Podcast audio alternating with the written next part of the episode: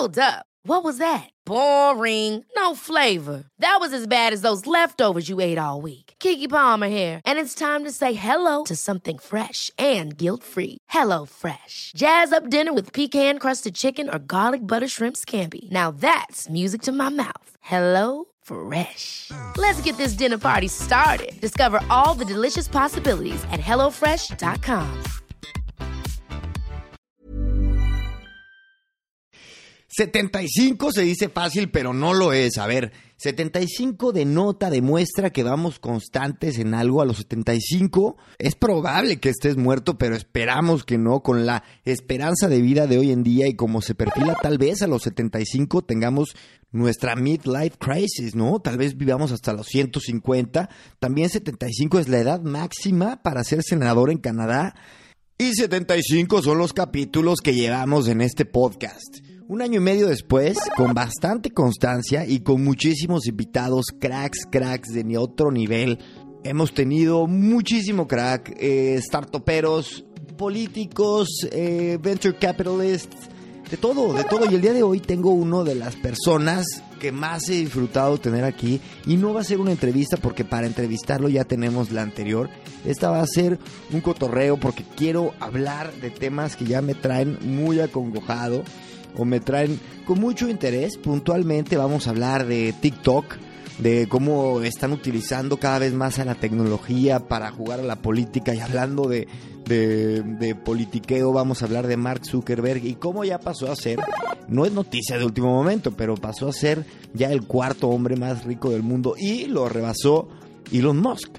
También vamos a hablar de la formalización que le quieren dar a los empleos de los trabajadores de Uber en California. Vamos a hablar de la evolución de Spotify y las consecuencias que puede tener el mundo del podcasting y muchas cosas más, señores. Con Eugenio Perea no nos va a faltar charla. Les comento, esta introducción está grabada antes de la entrevista, cosa que es diferente, porque suelo hacer la introducción después de la entrevista, bueno, de la conversación en este caso, pero hoy en cuanto se acabe el podcast me tengo que ir volando a Madrid, entonces, mira, Aprovechamos una ocasión especial, una entrevista especial, todo especial. Bueno, como siempre, yo soy Chris y te doy la bienvenida a este tu podcast de tecnología y negocios digitales. Gran invento. Intro especial.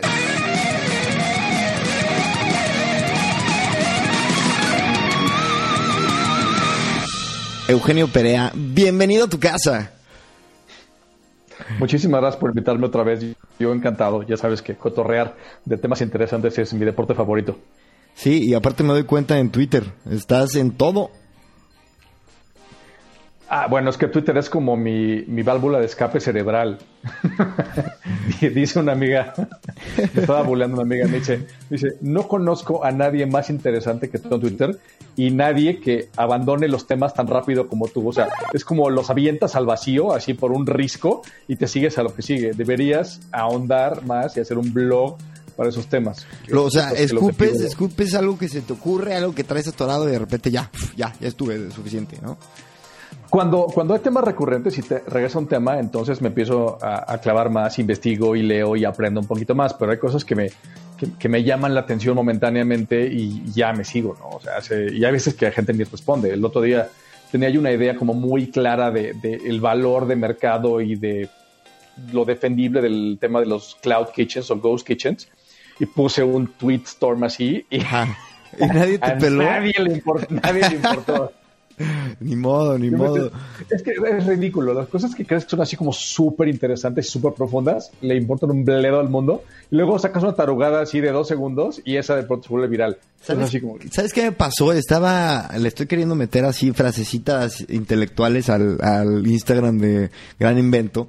Y te lo juro que me eché cinco, no más, o sea, 10, 15 minutos pensando un copy interesante. Lo que yo quería transmitir era, para mucha gente ya ves que el 2020 es un año de mierda, el 2020 es lo peor. Y a ver, entiendo, entiendo el por qué pensar eso. Pero lo que, lo que yo quería transmitir es, güey, todavía nos quedan ciento y cacho días para que se termine el año.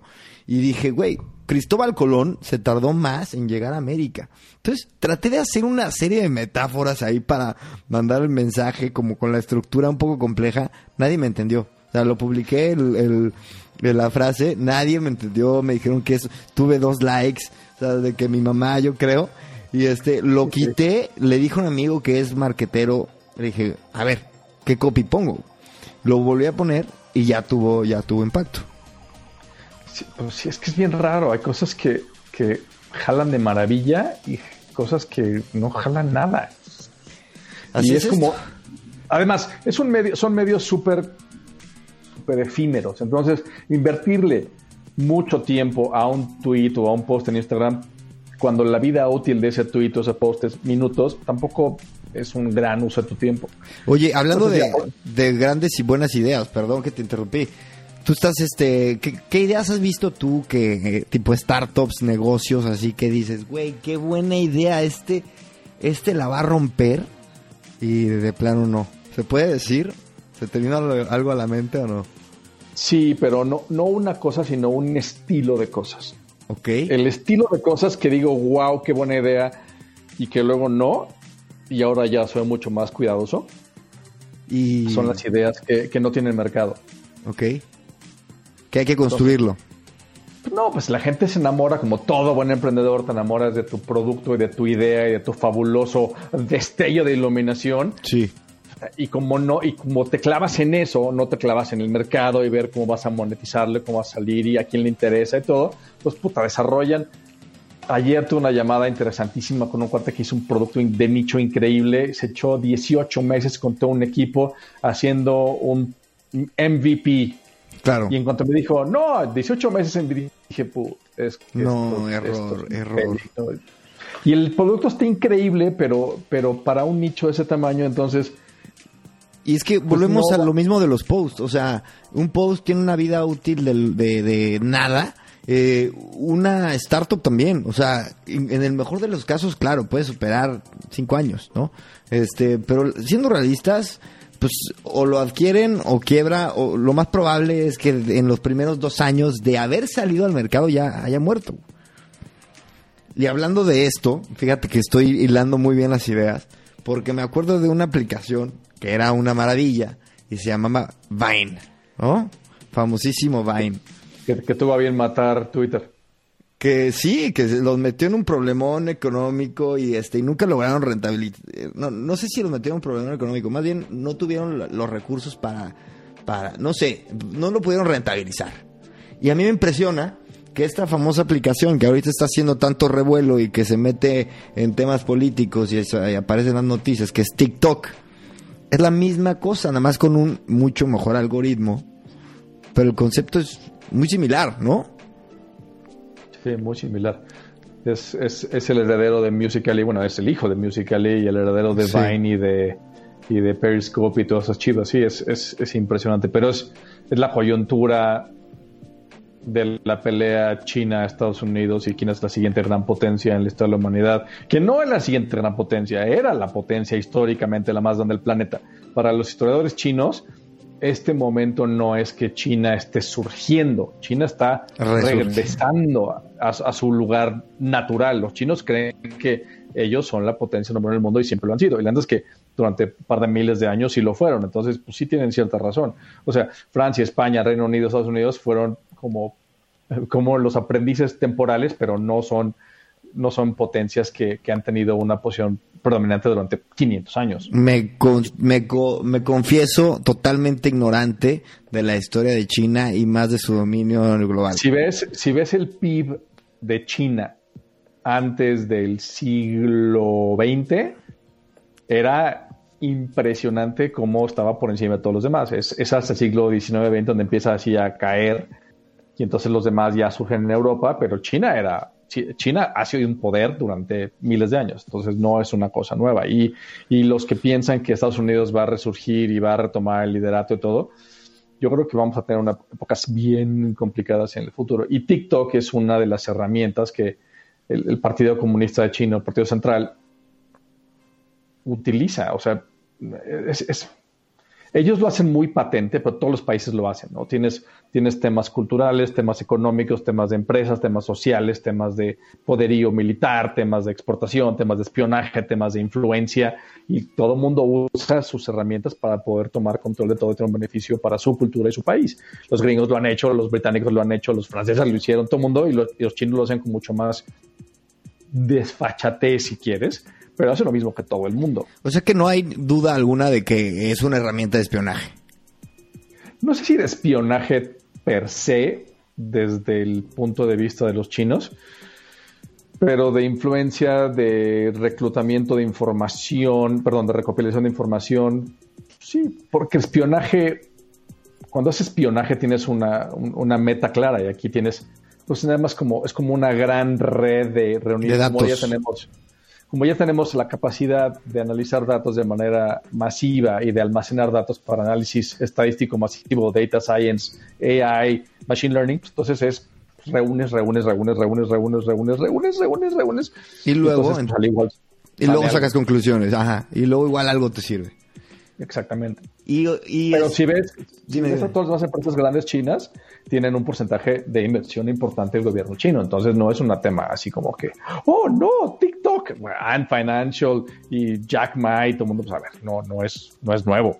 Pero claro, ahorita estamos viendo, bueno, desde las elecciones pasadas, eh, ok, Facebook tuvo un rol ahí relevante en, en, las elecciones, pero un poco sin querer, ¿no? Pero nunca había tenido un rol activo, las empresas tecnológicas tan activo, creo yo, en el cómo se juega la pantomima de la política. Eh, y ahora me impresiona que ya es como una práctica que incluso se normalizó en los últimos meses. Ya tuvimos eh, la, la, la, la, audiencia esta con, con, pues con los Big Four y ya es parte de, o sea, y aparte creo que es natural, ¿eh? creo que incluso se tardaron un poco, pero ya, ya es normal y me parece súper bien, pero a, lo que no me gusta es que se juegue con esto, ¿sabes? Que, que a veces siento que, a ver, nomás es probable que nada más, este, tuviste, estamos casi a 15 de septiembre que fue el deadline que dijo eh, Trump para cerrar TikTok y no se va a dar, ¿estás de acuerdo? Entonces ya también. parte del show como, como con qué, cuál es el argumento legalmente defendible de, poner un deadline así y decir, ah, aquí en septiembre, güey, o sea, pues, a ver, ¿quieres, ¿quieres irte al, WTO a poner este aranceles a TikTok? O sea, y además, sin ser un paranoide de conspiración de gorrito de, foil de aluminio, el otro día estaba leyendo un artículo que tengo que guardo, regreso a leer una vez al año, cuando Daniel Ellsberg se hizo famoso por liberar los Pentagon Papers en los 70s. Ok. Publicaron un. Fue el primer whistleblower importante de Estados Unidos, ¿no? Ok. Y, él contaba una historia muy interesante de cuando él trabajaba en gobierno y le fueron abriendo el clearance de Top Secret y los demás. Porque estaba era un analista importantísimo. Entonces Henry Kissinger le dice: A ver, brother, estás a punto de que te abran las llaves del reino y leas cosas que no te imaginas que existen. Entonces yo ya he estado ahí, ten cuidado porque tu reacción va a ser, no puedo creer que llevo años escribiendo y opinando otras cosas sin tener la más remota idea de todo el contexto por encima, de, así, niveles de información que existían.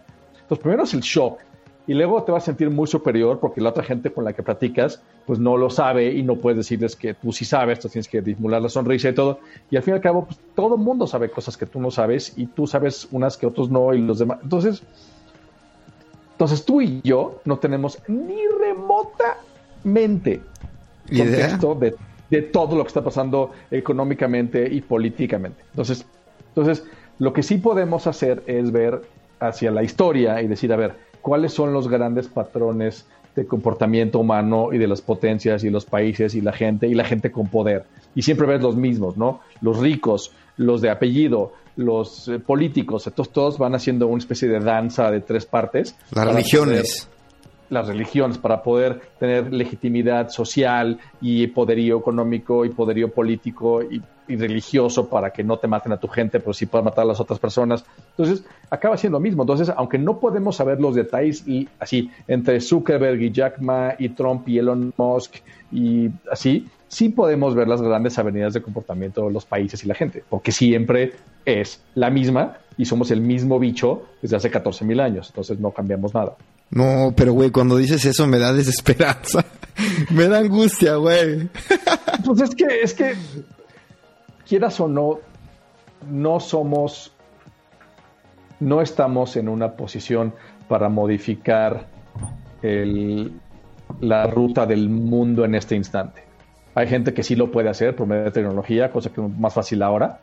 Pero siempre ha sido la tecnología un mecanismo para modificar el mundo. La gente que inventó la dinamita, la gente que inventó el ferrocarril, la gente que inventó la brújula. O sea, la tecnología siempre ha sido un game changer y pone a ciertas posiciones de poder gigantescas. Entonces, pues si no, si no heredaste un título nobiliario o una fortuna, pues tu única manera de hacerlo es a través de influencia política o tecnología.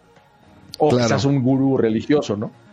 Pero claro. luego los gurús religiosos acaban en la cárcel o asesinados o suicidados. Bueno, y también cualquier otro jugador con un poco de poder tiene, tiene ese riesgo, ¿no? Ya, pero a ver, este, entonces, ¿para dónde ve, para dónde ves un poco que vayan este, estas Big Four? ¿Crees que, a ver, entonces, si no sabemos nada y todo se repite, eh, entonces, ¿crees que tenga algún una consecuencia esta audiencia que le, que le hicieron de, de competencia a las Big Four? Sí, creo que es una amenaza bueno, una advertencia. Ok. Pero creo que la advertencia fue, a ver muchachitos, es hora de que se autorregulen. Y si no se autorregulan, los autorregulo yo. Entonces, históricamente tienes empresas poderosísimas en, el occidente y empiezan a tomar demasiado poder y el gobierno dice, no, mano. Entonces los, rompen en pedacitos.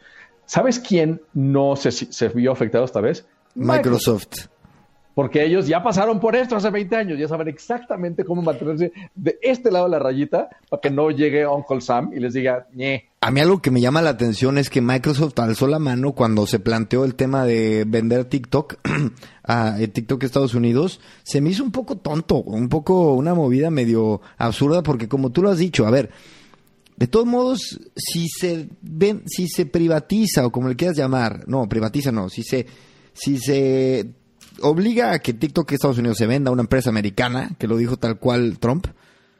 ¿Por qué quisieras estar embarrado ahí, güey? ¿No? Y deja tu Microsoft. Walmart. Sí, sí, sí. Entonces, vuelvo al punto. O sea, ¿qué saben ellos que no sé yo sobre el potencial de TikTok? Pero luego Microsoft, el de ahora, Microsoft es, gente hiper capaz y no dan un paso en falso. No es como el Microsoft de hace 10 años que compraron Skype, donde estamos ahorita. Skype.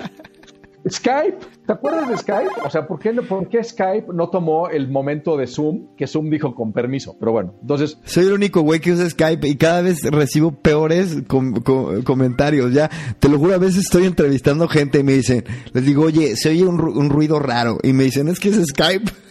Y yo, no, güey, tienes algo ahí, chécalo. Pero bueno. Conozco nada más a dos personas en la Tierra que usan Skype, tú y un amigo mío, y ya. No, es, más, yo ni siquiera estoy instalado, lo estoy usando vía web. Ojo, yo uso, yo uso solamente Skype para las entrevistas porque tengo la sensación de que el, audio es mucho mejor.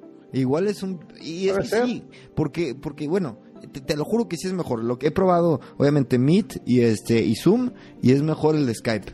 Y bueno, me seguiré dando lata hasta que ya de plano no pueda con la presión. Pero hablábamos que Microsoft ah. como que fue un paso irresponsable, alzar la mano, se me hizo raro. Yo, creo que yo creo que ellos están viendo alguna ventaja competitiva estratégica que, que nosotros no estamos viendo. La parte que no sé es la de Walmart y Microsoft unidos para comprar TikTok. Entonces, claramente hay un tema ahí de network effects o de distribución o de promoción o algo que no estamos viendo. Y TikTok es una plataforma que a mí me parece que también puede ser efímera.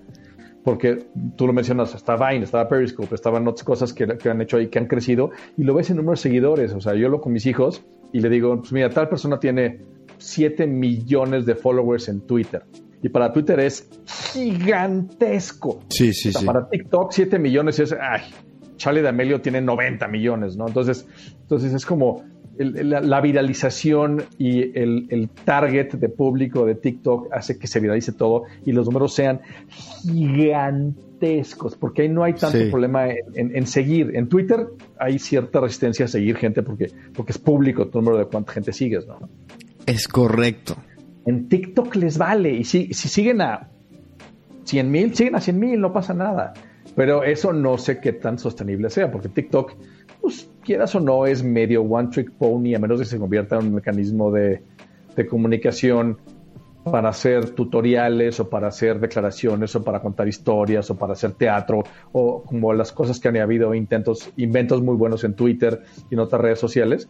Si TikTok logra reinventarse bien, pero, pero estar inmiscuido en temas políticos, Claro, peor. Y me recuerda un poco la sensación que hubo con Snapchat, que ya estamos hablando del 2013-14, pero de todos modos... Snapchat, ¿te acuerdas de Snapchat? Güey, pero el otro día me metí a Snapchat, nada más, por, y lo tengo descargado, y de hecho ayer o antier me metí a ver, y este... Ninguno de mis amigos siguen activos más que los gringos, porque los gringos sí siguen usándolo. Y este, y claro, tú dijiste era un one trick unicorn y cuando se quisieron cuando se quisieron hacer de más. One Trick Unicorn. Permíteme, voy a anotar esa frase. La voy a robar porque está espectacular. Pero, ¿cómo, cómo dijiste tú, güey? Según yo te one, copié. One trick Pony. Yo, yo, dije One Trick Pony, que es este. Pero Unicorn está perfecto. Claro, y era un unicorn, o sea, te, está bien, está bien dicho. Y este. Y, y, y de repente sacaron más cosas y ve la gente dijo, ¿qué es esto? Complicaste la navegación, la gente pierde interés, empieza a compararte y entonces la propuesta, bueno, se empieza a difuminar un poco y es lo que claro que corre en riesgo de pasar en TikTok. Y a ver, se emocionará, se emocionará mucho la gente y, y, porque los números son espectaculares. A veces se nos olvida que los números engañan. Es la primera regla de todas las personas que nos dedicamos a este rollo, ¿no? Sí, lo pasó a, a una influencer muy famosa en, en, Instagram. Tenía una cantidad así inimaginable de, de, seguidores. Entonces le hizo muy fácil sacar su línea de ropa. Ajá. No pudo vender ni 200 t-shirts. ¿Neta? ¿En TikTok? A pesar, a, no, en, en, Instagram. A pesar ah, de tener millones, millones de followers. No quiere decir, o sea, somos, somos ¿qué? ya casi 9 mil millones de humanos. El hecho de que tengas que tengas dos millones de followers, no necesariamente lo puedes traducir en, una, en un negocio. Y luego también la gente se le olvida que, la, que, que, el cliente, el mercado, es el que manda. Hablando de Snapchat, cuando sacaron los, los lentes, uh -huh. yo dije, es que eso no va a pegar nadititita, porque no están pensando en el uso. La tecnología es increíble, yo soy fan y yo era early adopter de tecnología y ahora no soy ni remotamente, hasta que, porque me empecé a preguntar, a ver, ¿para qué es esto? Sí, está padrísimo, ¿para qué es? Entonces, cuando Google sacó sus, sus lentes esos que, decía, bueno, para este robot ahí, me puse a pensar cuál sería el, el, el breakthrough para unos lentes así de, de, AR. Y donde está perfecto es en usos profesionales, no usos sociales. Sí. Imagínate que eres un imagínate que eres el policía del parquímetro. Entonces vas en tu bicicleta, imagínate tienes tus lentecitos, imagínate que el parquímetro encima de cada coche, tú veas virtualmente un relojote con el tiempo que le queda. Entonces, nada de ir a asomarte al parabrisas, nada más lo ves de lejos y ya. Imagínate que eres un doctor y tienes AR encima de tu paciente con las dosis y los stats, y así como tablero. O sea, hay tantos usos profesionales en buzos. Imagínate que un buzo tengas en tu, en tu, en tu, en tu visor tu saturación de oxígeno, que tengas el tiempo que te queda, que tengas la profundidad, que tengas el tiempo que te queda antes de subir para no te da vents. O sea, ya usamos. Pero ya hay empresas que están, que están y pesadas que están desarrollando esa tecnología, tengo entendido, ¿eh? Sí, claro, pero, pero entonces, ¿por qué se pone Google y Snapchat a hacer uso de lentes así primero a, a end users, a consumidores pues final? según yo, el que tiene según, que poner la moda es el bombero. Según yo es para inflar las acciones. Según yo es para meterle como sexiness a tu producto y tú lo, vi, lo ves con Elon Musk. Sacó el, este informe de Neuralink, este, y qué tal las acciones hasta arriba y ya, este. Bueno, hoy perdió 15% Tesla. Bueno, es que también las acciones de Tesla son las acciones más sobrevaloradas que hay, según yo. Y, tam, y lo peor es que siguen creciendo su valor. Digo, güey, bueno, entonces, ¿qué, ¿qué, es lo que vale dentro de una acción? Por eso te digo, a mí la movida de, de los lentecitos y de muchas cosas se me hace para, para, para inflar la acción. O sea, no lo sé. O sea, es que si no, pues sí, se me hace un poco pues infantil de su parte, o sea, de Snapchat. Pues, Pero, sí. a ver, hablando de las acciones, ve las acciones de Apple. Apple ha seguido pam, pam, pam, pam, haciendo productos, haciendo servicios, haciendo dándole a la gente lo que quiere y su acción ahí va tan dos trillones de dólares, o sea, es enorme. Amazon ahí sigue tan, tan, tan. Y hablando de los Big Four, yo soy fan de Amazon. Es el que de todos los que del, del, que más fan soy, a pesar de bemoles en Emil que pueda reportarle, ¿no? Amazon es detenible hoy en día. Si Amazon sigue como va, no hay ningún mercado que pueda resistirse a Amazon. No hay manera. Amazon es, es así, es, es una fuerza indetenible. Yo no creo que eso sea necesariamente buena idea, a pesar de que soy fan de la empresa y fan del servicio y soy usuario de muchos servicios de Amazon. ¿Qué va a pasar? Pues el gobierno gringo va a empezar a desmoronarlo. Primero el europeo va a tener que darle unas patadas y poner el ejemplo al gringo, aparentemente. Bueno, de hecho ya yo creo que están siguiendo los pasos del europeo, que es el más regulatorio, ¿no? Pues es, el que más se queja para temas de proteger al consumidor final, pero, pero proteger a mercados financieros creo que los gringos han sido históricamente más cuidadosos, destruyendo a, Microsoft, a las telefónicas, así. Y quieras o no, Amazon, pues ellos te dicen, nada más soy 5% o 2% del mercado total de retail. Sí, brother, pero es 52% del, del online. Y hoy en día, ¿cuál es el que manda? Pues el online. Entonces tienes AWS y tienes Kindle y tienes Amazon y tienes marcas propias y, y empieza a ser así una cosa que dices, si Amazon quiere, se puede meter a banca en línea mañana, Facebook también. Pero fácil. que Facebook, imagínate que WhatsApp de pronto te permite hacer transferencias de efectivo de cuentas ante WhatsApp. Pues en Brasil se llegó a hacer. Están haciendo, llevan en México dos años intentando con BBVA y no han podido por la implementación. En Brasil se llegó a hacer, según tengo entendido, y después y lo frenaron a los 15 días, pero ya se estaba haciendo literal en, personas de a pie. Sí, sí. Sí, porque empezó el año pasado, este año empezó ya el rollout, pero todo el mundo dice, no, no, espérate, qué pánico. Es como el día que Oxxo abra, abra banca en los Oxxos, game over para los bancos, o sea. Sí, sí, sí. Siempre gana la distribución, por eso gana Walmart, por eso gana Amazon, porque la distribución gana, es el acceso al cliente. Fíjate que tengo muchas ganas de entrevistar, ya tengo fecha, me queda que me confirme, pero no sé si conoces Visum con Z. Visum. Es una, es una ni siquiera es una aplicación. Es una como plugin. Aquí todos los españoles que nos están oyendo, sí, segurísimo lo conocen. Es como una especie de plugin que tienen todas las aplicaciones de todos los bancos en España. Y por alguna razón, no sé cómo le hacen, pero puedes transferir desde un euro hasta 500 sin ningún tipo de comisión. Y es instantáneo. Entonces, y con tener solamente el teléfono de la persona, del, del, receptor, como le llamemos, en tu agenda, con eso te entras a la aplicación de tu banco, le pones Visum, que ya te lo tuviste que haber configurado y tal, y este, y pum. Hoy estuve viendo el mes pasado, el mes de agosto, transfirieron en España, que solo está en España, 200 millones de euros, güey. Que es como Cody o como Spay en México. No sé, ahí sí, ahí sí me agarras en curva. ¿Hace, ¿Hace cuánto te fuiste de aquí? Cuatro años ya. Ah, pues un poquito. Entonces, bueno, Spay funciona a nivel, a nivel cuenta a cuenta y ya empieza la gente a tener eso en, los teléfonos también, pero eso es de Banco de México y ahora está Cody. Cody es como WhatsApp, como WeChat Pay, que es con código QR para entonces lo mismito. Entonces, ese tipo de cosas, o sea, perdón, estamos en siglo XXI, ya debería ser normal en todos lados, ¿no? O sea, yo debería poder mandarte lana a, tu cuenta en España con tu teléfono. ¿no? ¿Por qué tengo que pasar por te mando un Wire o te mando un Swift, no me jodas, o sea, dos semanas para que te dé dinero, o sea, es patético. Entonces, sí, sí. FinTech está, está atrapado por el tema tech. Entonces, Brasil no pudo hacer el rollout fácilmente porque los bancos dijeron, no, no, espérate, vamos a... Es que hay mucho poder. Y, y frenar toda la evolución. Sí, claro, hay muchos intereses que están, que están controlando ahí también porque tienen poder en, la, en las regulaciones legales y por eso es que en China hacer un pago con tu teléfono es lo más normal. Al menos eso veo en los, en los, en los documentales porque no he ido a China. Pero además, e, eso, eso viene de la mano con ese poderío político y control de sociedad china. Entonces, porque todo está en línea, todo es público, todo tiene todo. Entonces, el concepto de la privacidad occidental moderno, pues allá no existe. Y por eso China puede decir, necesito una ciudad aquí. A ver, para el lunes todo el mundo se va a otra, a otra ciudad. No te estoy preguntando, te vas porque va por una carretera por aquí en medio.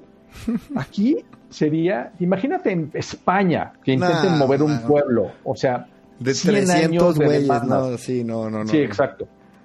O sea, un pueblito, un pueblito así en, el norte de España que haya que moverlo, no, no hay manera, no, no hay manera. Y en Estados Unidos igual, y en Canadá igual, y en México igual, porque, y en China es, ok, se hace. ¿Por qué? Sí, porque que a ver, no estamos emitiendo juicios. Eh, eh, está de más meternos en si está bien o mal y tal lo que es es una realidad y también lo que demuestra es que nos rezagamos en temas, no sé si llamarles de innovación o de commodity, pero nos, nos, rezagamos. O sea, el hecho simplemente de que yo vaya a entrevistar al güey de Visum, al director general de Visum, debería de este, dirigirme con un poquito más de...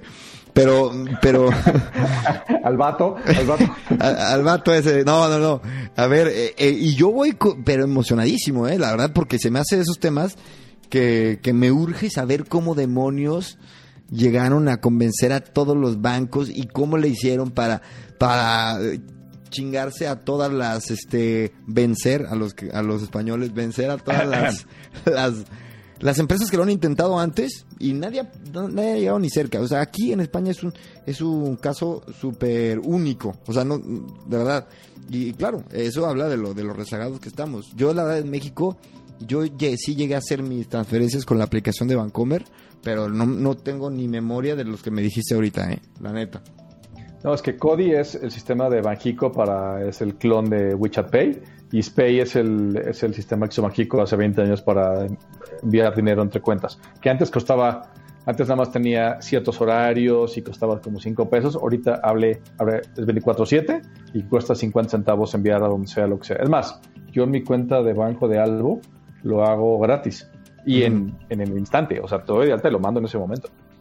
Entonces, pues sí, quieras o no, ahí vamos lentamente avanzando, pero cuando ves lo que puede ser posible en el mundo y ves la realidad, y es lo que le decía a un amigo mío, eso de mentalmente vivir en Internet, pero físicamente vivir en el tercer mundo, luego sí me causa una disonancia cognitiva. Eso precisamente te iba a decir, ¿qué pasa con la gente, toda la gente que está desfiscalizada o cómo se le dice?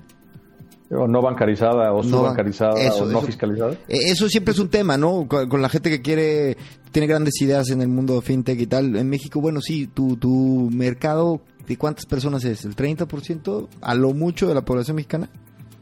Sí, pero sigue siendo un mercado mucha lana y muchos.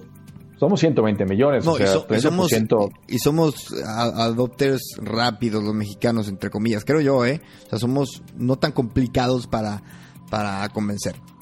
Si hay una propuesta de valor real, yo creo que mexicano sí es fácil de convencer de algo nuevo. Eh, tenemos fama de, ser muy renuentes a lo nuevo, yo no creo. Yo creo que cuando ha habido modelos nuevos, la gente los adopta luego, luego, pero sí, sin dudarlo. Yo aquí lo he escuchado de muchos invitados que dicen, güey, ah, México es muy atractivo, estar toperos, ¿no? México es muy atractivo para llegar con una idea un poco probada aquí y porque ustedes son más, más gringos, ¿no? O sea, es lo que quieren decir, más consumistas, un poco más abiertos, un sector de la población y al final les permite crecer, sobre todo, otra vez volvemos a los números. Y no sé, por ejemplo, un gran, un gran invitado, Diego Ballesteros, el fundador de Sindelantal, pues, güey, caso de éxito. Aquí creo que vendió su, no me acuerdo en cuánto vendió aquí Sin Delantal, a Justit se fue a México y, en un año y medio lo vendió en 10 veces más.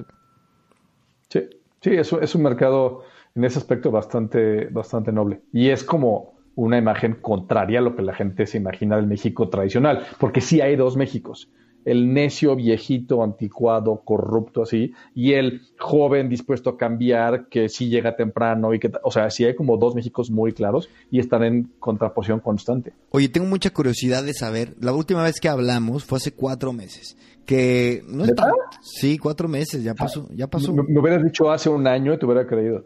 Neta, no, no, no, cuatro meses. ¿Y sabes por qué lo creo? Porque lo vi ahorita que nos metimos a Skype, lo vi este en, la, conversación, que no hablamos hace cuatro meses, y la verdad es que, pues sí, no tendríamos, porque creo que no hemos hablado. Ya, estábamos en pandemia cuando hablamos la otra vez. Sí, sí, sí, mira, te lo voy a corroborar, pero este... mayo, junio, julio, sí, o sea, yo, yo me encerré el 14 de marzo. Pues yo creo que ya estábamos encerrados y este y yo creo que de todos modos este sí, a ver, seguro estamos encerrados. Ahorita te lo te corroboro la fecha exacta, pero ¿Qué cambios has, que seguramente son muchísimos, qué cambios has visto en el, en el mercado? Eh, a ver, en lo que te toca un poco palpar. Yo sé que ahorita estás en, en, tu en el proyecto en el que nos contaste, no sé si sigues ahí, ahorita nos pones al día, pero, a ver, ya te estoy encontrando, pero, a ver, ¿qué, han, ¿cuáles han sido, no sé, las vueltas que, que, que ha dado? Mira, ya te encontré, estás 4 de mayo. Plena, pleno encierro. Sí, no, lo había contemplado así. Lo que estoy viendo mucho es mucha entrada de empresas de fintech, pero poca diferenciación. Todo el mundo quiere hacer un neobanco, están levantando rondas grandes, hay mexicanos y colombianos en yendo Y Combinator.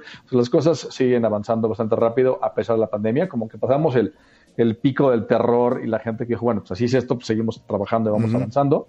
El país está del nabo, o sea, 10 millones de, de empleos perdidos, 9 millones más en pobreza extrema, o sea, económicamente el país está muy mal, entonces tenemos una crisis de salud, una crisis económica, una crisis de gobernabilidad terrible, un, autoritarismo así como de así como de Vladimir Putin en México. La verdad, México está en ese aspecto muy mal. Y me da, me da angustia. Me da angustia. O sea, los gringos, quieras o no, por lo menos tienen ahorita la, la posibilidad de pelearle a Trump por medio de los demócratas con, con Harris y, Biden. Pero México, ¿quién es? ¿Quién tiene la, capacidad, la autoridad moral, el, aprecio de la gente como para hacerle una oposición formal a AMLO? No hay nadie. Eso, lo, esto, eso sí me hiperestresa. Pero el mercado sigue creciendo y seguimos caminando. Y es increíble cómo de veras son dos Méxicos. Pero es un poco la historia de México, ¿no? O sea, eh, puede, puede pasar el temblor y, o bueno, a ver, di un ejemplo muy, muy mamuco, pero, o sea, siempre es para adelante, güey. Y la verdad es que, híjole, a veces yo no, yo no entiendo, es como, siento que es como un boxeador que lo traen a, a chingazos desde el round uno y el güey sigue, sigue levantado, caray. Y mi teoría es que es un pensamiento nacido de la carencia es un pensamiento de carencia del siglo XIX y del, y, del, pasado, donde no había suficiente para todos. Ahorita ves al mundo, hay comida, hay, hay para todos, pero todo el mundo sigue guardando como su parcelita y su cuidado y todo para, para chingarse al otro. Cuando no hay necesidad, o sea, o sea, ve nomás el PIB de México, o sea, podría haber lana para todos, para que no roben, pero toda la clase política sigue actuando como si no hubiera suficiente. Ya, y sabes yo qué siento aquí en España, el, yo a ver, un poco por contraponer y también para dar cabida al, diálogo de, pues de, los hispanos españoles que nos escuchan, eh, siento que a diferencia de la crisis de hace 10 años, por ejemplo, donde todo, de por sí el, español es muy de, de, pues muy apretado en los gastos y tal, y veías que como que había un, un, colapso pero real de la cultura eh, hace 10 años, como que siento que el madrazo de la abundancia a esa crisis fue muy duro y la gente como que se amargó y ahorita, incluso aunque el golpe económico ha sido fuerte, eh, siento que la gente trae un sentido más de más colectivo, eh. O sea, como que traen más el rollo de en esto estamos todos igual de jodidos. Pues como es como el enemigo es para todos, pues al igual y por eso les da porque antes cuando hay lana, pues te sientes como que a uno les pega peor que a otros. Aquí la salud, pues es mala para todos. Entonces, al igual eso, eso une culturalmente a una población. Sí, es muy interesante, la verdad, este, bueno, es interesante y también un poco angustiante ver cómo reaccionan las sociedades eh, cuando pasamos por estas crisis. Pero bueno, supongo que es parte de crecer, estimado amigo. Pero también hay gente que, hay gente que, que se cree cada cosa. He estado viendo me recuerdo un poquito cuando fue la crisis del año 2000, que la gente pensaba que todo el mundo se va a implotar por las computadoras. Entonces, ahora con la crisis de, la salud y el estrés que eso genera y que sí es muy real, gente que cree unas cosas. Sí, como que. o sea, la gente que no cree en las vacunas, la gente que cree que las torres 5G les operan el cerebro. ¿Qué? ¿Qué? ¿Qué? ¿Qué? ¿Qué? ¿Por, qué crees esas ¿Sabes, ¿Sabes qué pasa? A ver, yo creo que estamos eh, estamos en un momento en el que todo es fake news, ¿no? O sea, todo, o sea, entonces, en cualquier momento tú me puedes decir la realidad más obvia y yo te puedo decir fake news. Y entonces pasamos de que, que, hay cosas que son mentira a que a la delgada línea en que todo puede ser verdad o todo puede ser mentira. Entonces ya la realidad es abstracta, ¿sabes? Y si volvemos al tema de que no podemos saber lo que está pasando en las altas esferas de poder político y económico, pues peor. Nos imaginamos que en la, en la reunión Bilderberg están así los reptilianos insertándonos chips en la cabeza. Claro.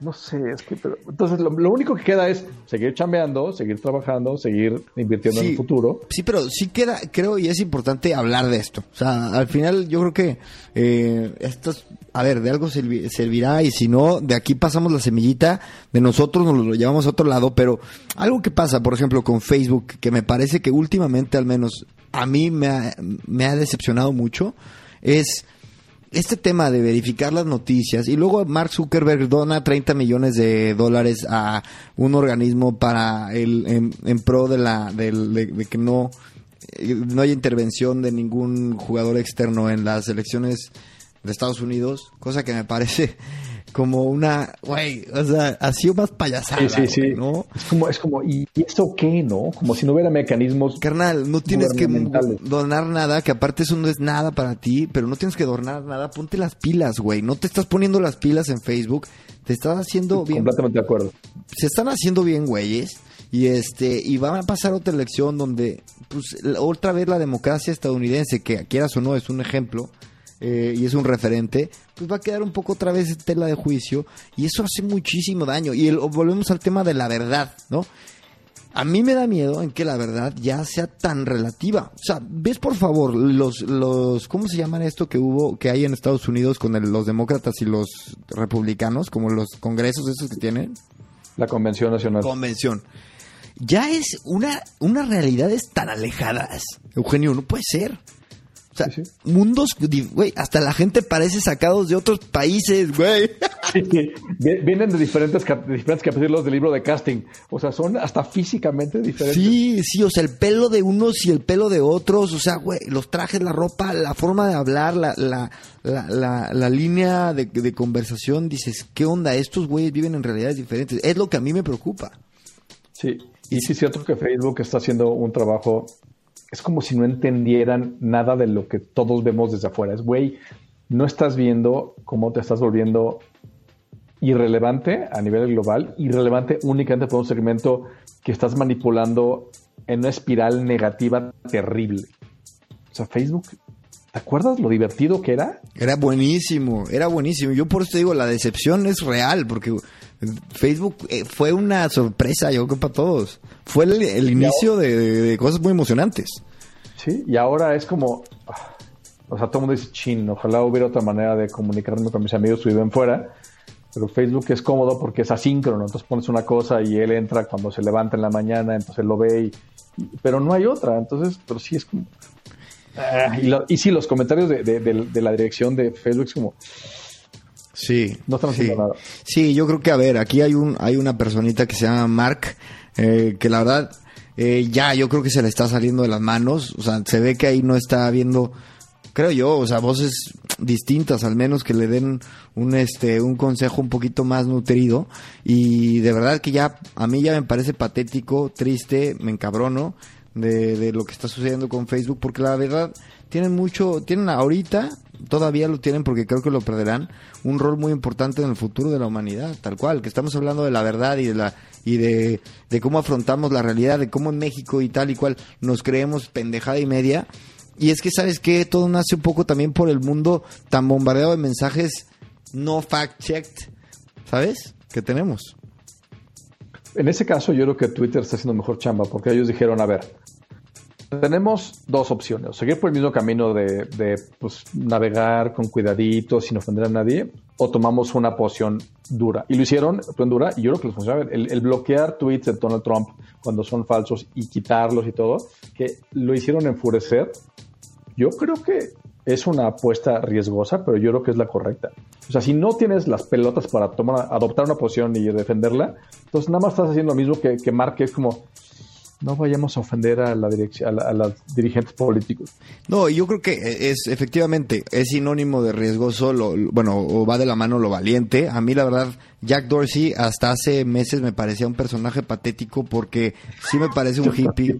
La neta es un hippioso pero lo está haciendo bien. Pero últimamente, mis respetos, yo también me caí, más eso que lo endiosaran como el señor Steve, yo decía, ay, por favor. Pero antes que no ha hecho nada mal la chamba, ¿eh? Mira que mi respeto por él ha crecido, cosa que yo no pensaba que me iba a pasar. No, no, no, A, inicios de este año yo hice mis predicciones, hice un capítulo de, predicciones. Eh, que te, te juro que para lo loco que ha estado este año no está tan mal. Pero bueno, no está tan mal. La atiné a como dos cosas. Pero, este, por ejemplo, a WeWork, eso ya se veía venir, pero la atiné, güey. Bueno, el punto es que, este, yo sí dije, güey, Jack Dorsey lo tienen que sacar, por favor, porque es patético. Es un hipioso, no ha generado profit desde que nació. Y este, y ya, y ya lo vemos, güey. Y la verdad es que me da, me da mucho gusto que tengamos esa contraparte de Twitter. Y yo ya soy más usuario de Twitter, ¿eh? Yo no sé cómo van los números, pero yo tengo la sensación de que cada vez hay más usuarios en Twitter. Yo, yo en mi teléfono no tengo Facebook y sí tengo Twitter. Bueno, puede ser que ya seamos, se- seamos de otra generación. No, porque sí lo he ido quitando. No, bueno, mis hijos, mis hijos dicen que solamente los viejitos usan Facebook. ¿Ah, sí? O sea, se mofan abiertamente. Pero eso es real, eso es real, eso, eso es, eso es real, es un demográfico. Sí, sí. Dicen, no, eh, Facebook es de abuelitos. Así, yo, maldito escuincle. Oye, ¿qué dicen de Twitter? Ni siquiera está en su radar. me encantó, me encantó. O sea, Facebook es de abuelitos, Twitter es como para adultos, pero yo sé es TikTok, Snapchat y es, bueno, no es cierto, TikTok, Instagram y en un distante tercer lugar, Snapchat. Snapchat, madre mía. Pero Instagram es muy interesante porque cuando no tenían, mi hija apenas tiene eh, SIM, o sea, número telefónico de Sí. hace como seis meses. Entonces no tenía WhatsApp. Pero todas las funciones de WhatsApp, ella y sus amigas y amigos lo tenían todo a través de chats de Instagram. Claro, pues sí. Sí, sí, Entonces sí. querían comunicarse todo a través de Wi-Fi y chats de Instagram. Muy interesante. Oye, mira, hay dos, hay dos temas que traigo que no, nos- no- nos va a dar tiempo para uno. Tú me dices.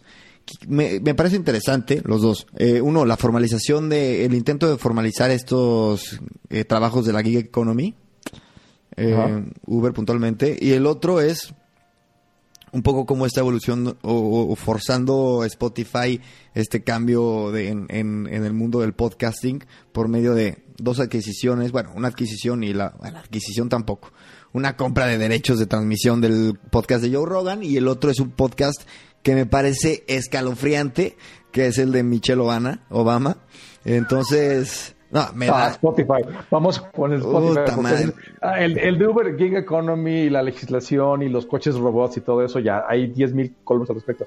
Pero Spotify es súper interesante, súper, súper interesante porque encontraron igual que Amazon, igual que, que Netflix, que, que la atracción es el talento. sí, Entonces, sí, sí, sí, cuando, cuando los grandes, los grandes dueños de derechos se dieron cuenta que no podían crecer sin el talento y Netflix los fue robando, y por eso ahora Disney Plus, Spotify hizo eso y fue por Joe Rogan. Yo creo que, que le salió baratísimo a No, pero Spotify. yo lo que creo es que eso no les costó, güey. O sea, no puede ser. Te voy a decir por qué. Lo que pagaron, Sí, no, les tuvo que haber costado más. Porque haz, los, haz las cuentas. Supuestamente, Ah, no, claro. supuestamente pagaron yo- 100 millones de dólares. Nadie dijo esa cifra, güey. Nadie di- no, oficialmente ha dicho esa cuatro- cifra. 400. No. No. Entonces, bueno, el caso es que eran, eran múltiples millones de dólares y yo creo que valía a billion. Nah. A ver. ¿De eh, cuánta gente ve el podcast? Y son podcasts de dos horas. O sea, Sí. el güey puede invitar a Elon Musk a fumar mota a su podcast y Elon Musk va. O sea, dime quién tiene el poder de hacer las cosas que hace Joe Rogan. dicen que es el entrevistador más famoso en la historia. Pues probable, o sea, y lo mismo, hoy en día hacer, tener 100 millones de seguidores es mucho más fácil que hace 10 años tener uno. Porque ahorita ya es tan fácil las redes que, que haces mucho. Entonces, es imposible comparar. Pero sí, el señor tiene un, pule- un, un jale descomunal. Pero, pero de eso a que Spotify pueda comprar ese, ese dorado hacia todo Spotify, no lo sé. Y Mira. Spotify, quieras o no, la interfaz todavía tiene, deja mucho que desear, porque una cosa es oír música y otra cosa es escuchar podcast, y cuando estás es- las dos encima, es raro. Yo ya vi mi primer video que fue un, un anuncio en Spotify y sí me saqué de onda, ¿eh? Un anuncio de video en tu Spotify. Sí. Ah, Güey, ¿ves? sí. Eso es una pésima idea para ellos. Porque el- No, sí, la sí. economía del anuncio es... ¿Pero qué? ¿Tienes Spotify gratis No, o premium? no lo pago. Es que te voy a decir algo. A mí, Spotify desde hace años, no, te voy a decir, Spotify desde que estoy en México, me cae, no, no me gusta. no me gusta la, la, la usabilidad y lo pagaba, ¿eh? Y mejor pago YouTube Premium, que me cuesta lo mismo. Tengo, me ahorro todos los anuncios y tengo mi YouTube Music y es lo mismo. Igual Tengo suena- un, amigo, tengo un amigo en Google y me insiste que intente. Te lo Google juro Music, que está bueno, Y y ahora sa- YouTube Music.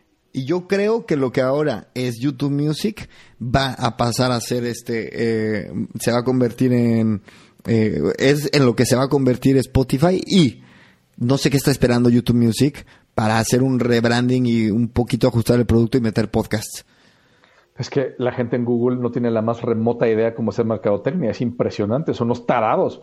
Es increíble que una empresa tan poderosa, con tan, tan, tan lista, tengan un approach tan artesanal al tema de marketing y branding y cosas. La es como que los sí. chats, lo- los chats de, de- de comunicación, de messaging. Llega un punto que tenía yo cinco apps de Google en mi teléfono para lo mismo y eran indistinguibles. Sí. Es, es- es desesperante. Sí, yo- Hangout, yo tengo- ah. Meet, Duo, Elo. Mira, Google Play Music eh, desapareció hace dos semanas, literal. ¿sí? Y luego, este, tengo una aplicación yo que la verdad me gusta mucho la interfaz, que es este Google Podcast. Eh, yo sí, a mí sí me La gusta. neta, Google Podcast es mucho mejor plataforma de podcasteo como usuario que Spotify Podcasts. Sí. La neta. Sí, Porque sí. Es- hace una cosa y hace esa cosa bien. Bien. Gracias. No quiero un multi-app como los chinos o como lo que quiere hacer Rappi. Es una app que hace una cosa bien. Y ya. Exacto. Punto. Le Pero el, picas pro- play, le adelantas, le regresas, le aceleras, le desaceleras. pero el problema, claro, es que, a- o sea, que el salto de, de, de consumo va de la música al, al, al, al podcast y Spotify está en el lugar momento, en el, en el, en el lugar y momento adecuados.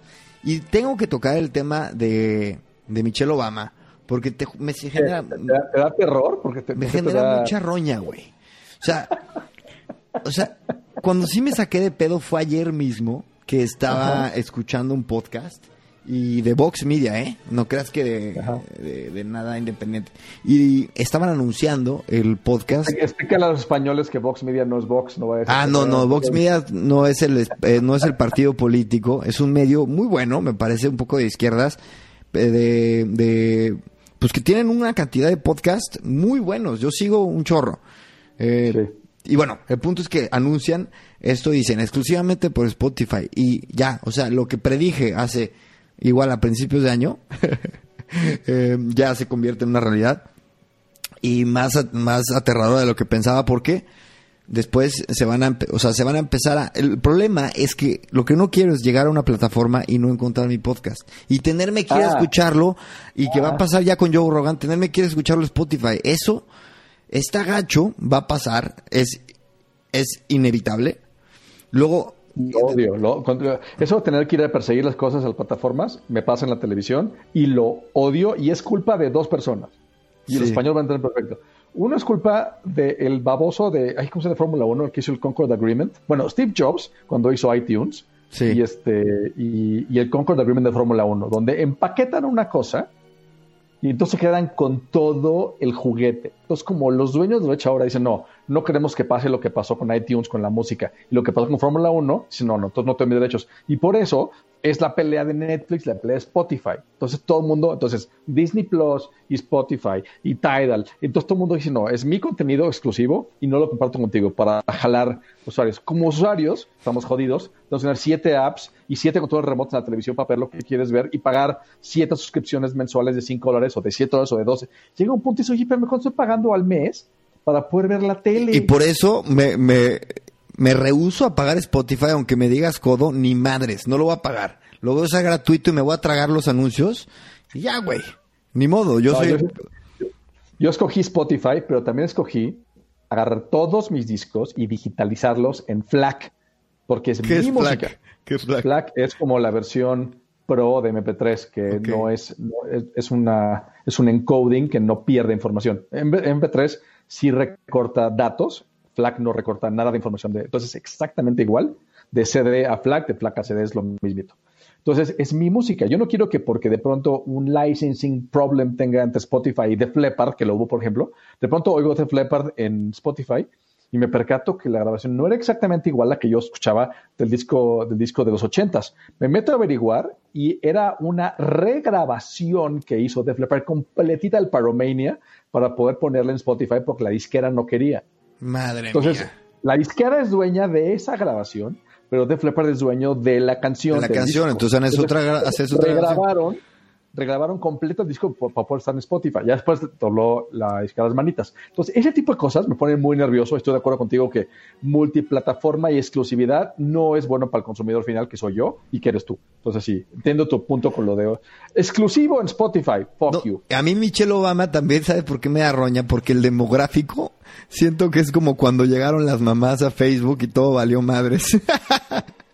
¿Sabes? no, porque ahí no, ahí no es interacción, porque Spotify le quitó la parte interactiva entre usuarios hace un par de años, cosa que a mí sí me gustaba, que te mandabas mensajes internamente en Spotify. Eh, eso ni me acuerdo, ¿eh?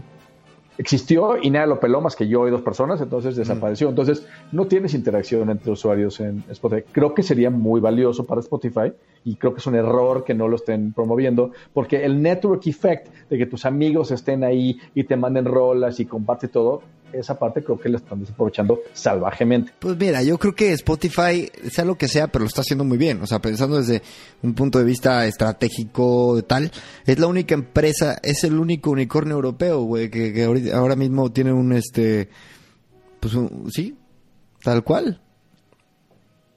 Es fuertísimo, es fuertísimo, es increíble. ¿Es el único unicornio europeo? No, ¿es en serio? No sé si es el único unicornio, igual me, igual me, estoy pasando de lanza. Pero en Suecia seguro hay un par, porque Suecia hace unos startups impresionantes. Pues es que es sueco. Sí, son los únicos. Como su mercado es de tamaño, entonces siempre piensan global desde entrada. Bueno, entonces, bueno, no sé si unicornio, pero sí es la empresa tecnológica al menos ah, eh, relevante de las 10 más relevantes del mundo que es europea. Por decirte algo seguro y quedarme tranquilo. Y a ver, a ver, a ver. Este, bueno, a ver. Stripe, los fundadores son irlandeses, pero la empresa es realmente gringa, entonces no sé si, si es europea la empresa. No, es gringa la empresa. Es gringa. Los fundadores son... Sí, Mira, y, hablemos de la que quiera, está cañón. Y este, bueno, el punto es que lo están haciendo muy bien, eso nadie se los puede negar. La apuesta por los podcasts fue súper inteligente. A mí obviamente me da, me da cosita porque es como pues, donde uno se mueve porque es teto. Y este, pero ni modo, güey.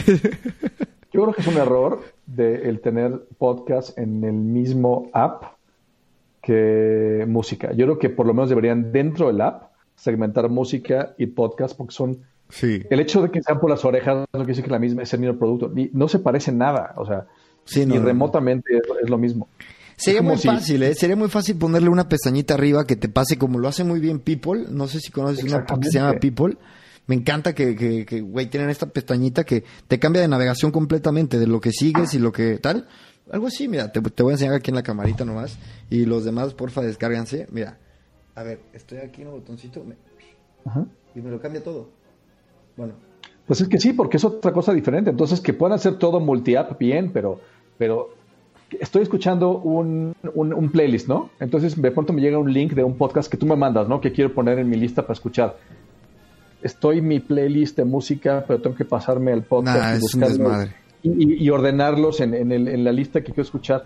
No está bien hecho, no está bien pensado. Y, si nos está escuchando alguien en Spotify, no voy a ser miembro, ya no me manden más promociones. O sea, es, brutalmente invasivo, güey.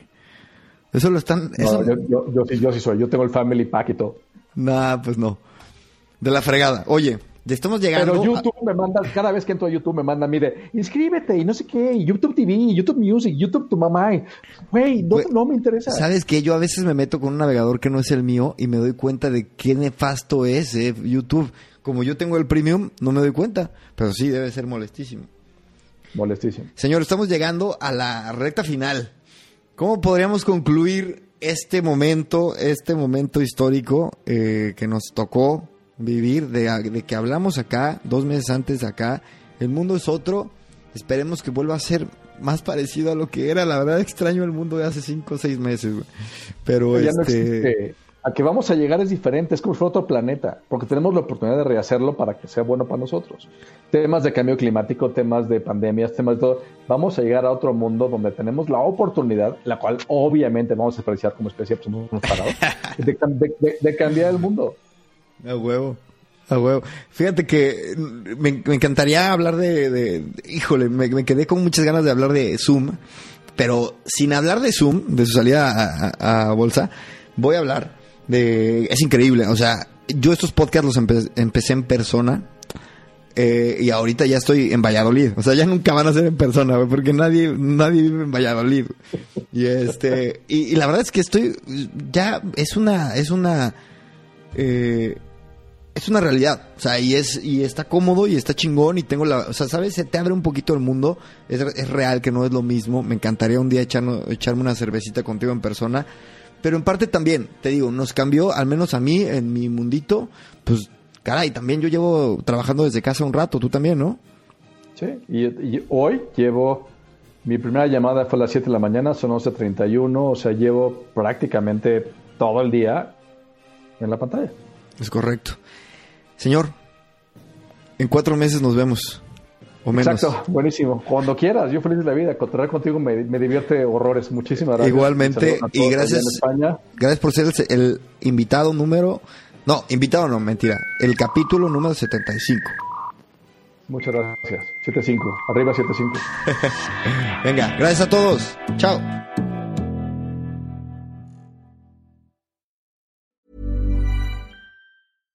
Ever catch yourself eating the same flavorless dinner three days in a row? Dreaming of something better? Well, HelloFresh is your guilt-free dream come true, baby. It's me, Kiki Palmer. Let's wake up those taste buds with hot, juicy pecan-crusted chicken or garlic butter shrimp scampi. Mm. Hello Fresh. Stop dreaming of all the delicious possibilities and dig in at HelloFresh.com. Let's get this dinner party started.